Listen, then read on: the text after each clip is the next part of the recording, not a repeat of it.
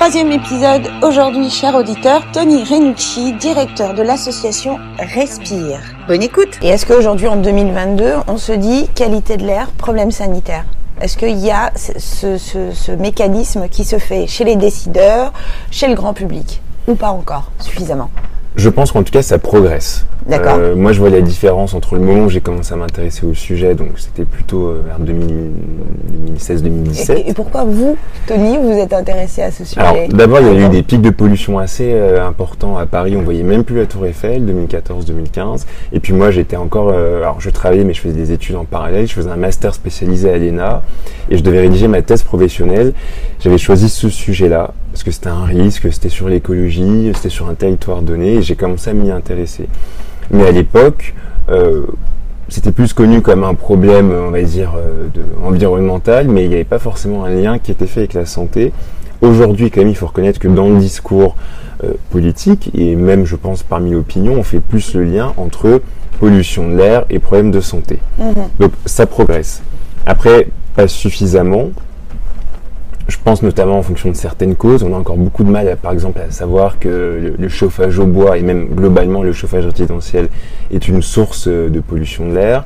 Et il y a aussi certaines conséquences sanitaires qu'on ne maîtrise pas encore bien. Autant, je pense que sur les poumons, euh, maintenant c'est quand même bien compris peut-être aussi parce que c'est plus simple à imaginer, autant d'autres conséquences sanitaires, comme par exemple le cerveau. Je ne suis mhm. pas sûr qu'il y ait grand monde qui soit encore bien au courant de ces sujets. Non, on connaît aujourd'hui, par exemple, si on parlait de bâtiments ou de rénovation énergétique ou de logement, on sait via le diagnostic euh, immobilier, le plomb, l'amiante, tous ces polluants qui existent encore dans le parc immobilier mhm. français, mais on se pose jamais la question de la qualité de l'air intérieur on se dit, euh, j'ai nettoyé ma maison, mmh. j'ai ouvert euh, mes fenêtres, j'ai mis de l'eau de javel partout, mmh. donc ça sent bon chez moi, donc je respire bien.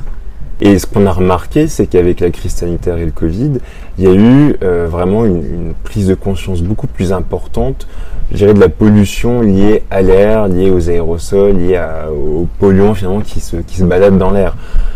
Je ne sais pas si le lien est évident avec la qualité de l'air, mais en tout cas, on a compris qu'on pouvait être contaminé par, euh, alors en l'occurrence ça, ça, peut être soit des bactéries, des virus, mais globalement des, polluants ou euh, des choses qui se promènent dans l'air et qui peuvent nous, nous infecter. Je mhm. pense que ça, ça a permis de faire avancer un peu ce message-là. Après, honnêtement, au sein même euh, des logements chez les individus, je, suis, je, je pense qu'on est encore loin euh, de cette prise de conscience, mais aussi parce que il n'y a pas encore eu non plus peut-être de, de, grands scandales liés à ça, d'études vraiment là-dessus. On a beaucoup parlé de la qualité de l'air dans les écoles.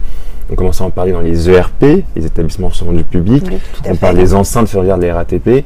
Mais pour l'instant, on n'a pas encore eu une étude disant, euh, en gros, vous polluez chez vous. Mais petite question, comment une association comme Respire fait pour exister, pour lutter, là je, fais exprès d'utiliser ce mot, contre toute cette publicité marketing sur, euh, je vais les citer, euh, Fébraise, euh, ils, se permettent même de s'appeler R, ils font plein de publicités autour de cet air sain qu'on respire chez soi, alors que c'est des polluants, c'est de la chimique, enfin c'est des produits chimiques. Mmh. Et comment une association avec 2400 adhérents fait pour faire passer ce message-là? Auprès euh, du grand public Ça, c'est une question qui me qui. Oui, ah, je pense que c'est parce que nos combats jusqu'à maintenant n'ont pas euh, concerné, euh, je dirais, le logement chez soi. Mhm. Euh, donc on n'est pas on n'est pas entré en conflit avec euh, des produits tels que Febreze, etc. On, pour l'instant, on l'a pas encore abordé euh, dans nos études, dans nos publications, dans nos prises de position. On a beaucoup parlé de la pollution de l'air qu'on appelle extérieure aux abords des écoles, mhm. liée notamment à la proximité avec le trafic routier. On a parlé de l'air intérieur, mais toujours dans les écoles, dans les enceintes ferroviaires, et à chaque fois avec une raison très identifiée. C'est vrai que dans les logements, ça fait pas encore partie des sujets sur lesquels on s'est plus exprimer, mais ça viendra. Puisque la qualité de l'air, si elle est mauvaise dans mon appartement, mhm. elle sera aussi mauvaise dans l'école, elle sera aussi mauvaise au centre mhm. commercial quand on sait tous euh, les produits qui sont euh, mhm. sortis pour euh, le côté sensoriel et qui me donnent envie, moi, d'acheter un gâteau ou n'importe quoi. Donc pourquoi vous prenez pas le problème de front et globalement? Alors déjà parce que je pense qu'en termes de pédagogie, euh, on, est obligé d'avancer étape par étape. Sinon, mhm. ce serait pas forcément compris. Euh, et aussi parce qu'on le traite par source d'émission. Alors certes, c'est un problème global, il a raison. Et d'ailleurs, euh, maintenant dans notre expression, euh, typiquement, on a fait un pacte euh, pendant l'élection présidentielle de 20 propositions aux candidats qui balayent autant la qualité de l'air extérieur que l'air intérieur. Mais après, en, en termes de pédagogie et puis aussi en termes de moyens d'expression qu'on a, on est obligé d'aller étape par étape, ce qui permet aussi de marteler différents messages. Donc, si on regarde par exemple l'air extérieur, voilà, les deux principales sources, c'est le transport routier et le chauffage au bois. Voilà. Donc, euh, on est parti de ça pour ensuite montrer, je dirais, des impacts et des conséquences sur des sujets qui vont toucher les gens et qui vont faire en sorte qu'ils vont s'en rendre compte. Donc, typiquement les écoles, typiquement euh, euh, bah, déjà les écoles. Voilà, c'est d'ailleurs le principal prisme qu'on a utilisé. Après, sur les transports en commun, vu qu'on en recommande l'usage et le développement, mais qu'en même temps, il y a quand même un vrai scandale par rapport euh, à cette qualité de l'air dans les enceintes ferroviaires. Mhm. Euh, c'est aussi une façon d'aborder le prisme de l'air intérieur. Et ce qu'il faut quand même savoir aussi, il n'y a pas de dichotomie, mais aujourd'hui on a des normes sur l'air extérieur, on n'en a pas sur l'air intérieur.